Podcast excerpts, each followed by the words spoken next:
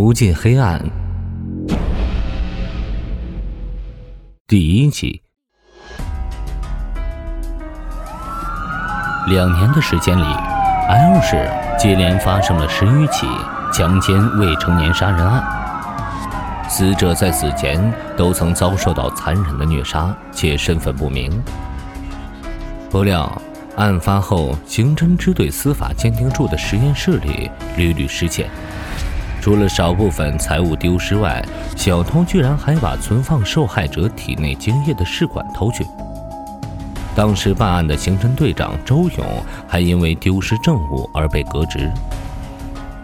一张无形的大手操纵着整个 L 市，让人喘不过气来。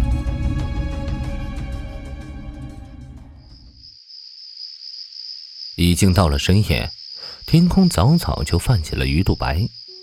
刑侦支队司法鉴定处法医实验室里，一个男人趴在操作台上呼呼大睡，对周遭发生的一切毫无察觉。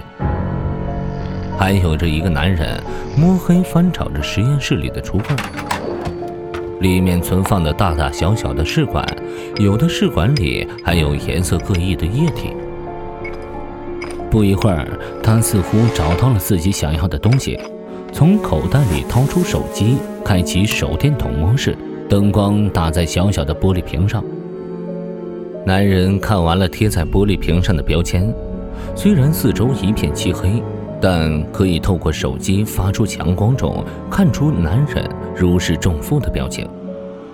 他把那个小小的玻璃瓶放进口袋，路过一张操作台时，他看着趴在实验台上熟睡的男人，长叹一口气。男人随手拿起了熟睡男人手边的手机，并关机，还把男人手边的水杯拿起。这个男人伸手拍了拍熟睡男人的肩膀，说道：“好好睡一觉吧，一觉之后你就不用再喂。”说话声突然停止，说了半截话的男人快速离开司法鉴定处，走出了刑侦大院的大门。原本应该有人站岗的保安室，此时居然空无一人。男人上了一辆停在路边的黑色尼桑。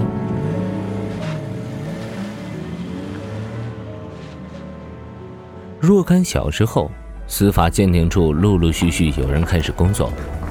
工作人员路过实验室的时候，发现里面被人糟蹋的乱七八糟，化验报告和试管满地都是。你们都围在这儿干什么？该干嘛干嘛去。说话的男人五官刚毅。男人走到实验室门口，就看见屋里的惨状。他睁大了双眼，如火的眼神似乎要把眼睛前方的镜片给烤化。心中暗叫不好，同时抬起手要去推门，手却在半空中停下来。他从上衣口袋里掏出乳胶手套，推门而入。看到鼾声大震的男人，他深吸了一口气，走上前，用手推醒熟睡的男人：“醒醒，醒醒！”戴眼镜的男人大概推了五六下，鼾声逐渐减小。随即，他用力推搡，差点把男人推倒在地。“哎，醒醒，周队！”趴在实验台上的男人缓缓抬头，看着一脸惊诧的眼镜男，他呆住了。天哪，为什么？这到底是为什么呀？为什么自己会睡着？自己明明在来之前准备了好几条咖啡，也喝了好几条，为什么会睡着呢？男人默默转过头，看向刺眼的窗户。就在转头的一刹那，眼睛似乎扫到了什么不得了的东西。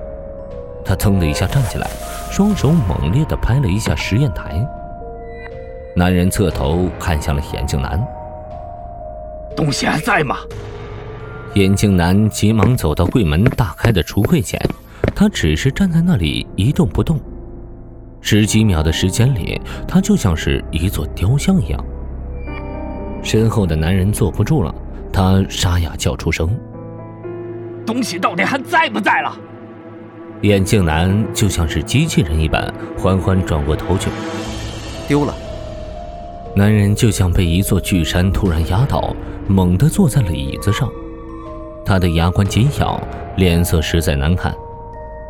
他转头看向眼镜男：“图谱呢？”“对，还有图谱。”眼镜男突然蹲在地上，把满地的化验报告胡乱归拢到一起，随后一摞厚厚的纸摆在实验台上。他一把把台面上没有用的东西推到一旁，把报告一张一张的移到另外的一边。在哪儿呢？到底在哪儿？两个人的举动有一些滑稽，就像是热锅上的蚂蚁。眼镜男急得直跺脚。不知在实验台上忙碌着什么，坐在椅子上的男人如坐针毡一般扭动着屁股，一时起来，一时坐下。不久，化验报告就被眼镜男翻找完毕。坐在椅子上的男人看着眼镜男手中空无一物，脸涨得通红，说道：“图谱呢？”眼镜男吞吞吐吐地说：“没，没找到。”还不快再找一遍！第二遍，第三遍，第四遍，第五遍。男人用手抓着脑袋上的头发，他快要哭了。直到第七遍，男人制止了眼镜男的行动，语气出奇的平静：“够了，孙法医，找不到就算了吧。”眼镜男虽然听见了男人的话。可是他还在翻找。男人走上前，把眼镜男手中的报告单撕扯下来。他吼道：“我已经说够了，你听不懂人话吗？”可是周队，眼镜男满脸的不甘心。明明已经做完了化验，明明今天就要开始进行 DNA 比对，明明我们……男人拍着眼镜男的肩膀，他平静的说道：“我去叫痕检过来做一下痕迹检验。”实验室的门口围满了工作人员，他们都在猜测实验室中的两个大男人到底是怎么了。男人跑出了实验室，只留下眼镜男。他转身看向围观的同事，挥手说：“愣着干什么？还不快去工作？有什么好看的？”随着围观人群的离开，眼镜男表情恢复如初。他深吸一口气，走到橱柜前。微微侧头看向实验室门外，确认没有人后，他伸手从橱柜中拿出一只小小的东西，塞进了自己的衣兜里，脸上露出狡黠。不过狡黠的目光转瞬即逝，被无奈侵入。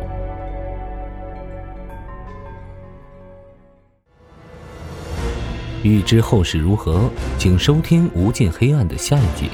本节目由 Face Life 工作室倾情打造，Face Life 工作室创造影音新时代。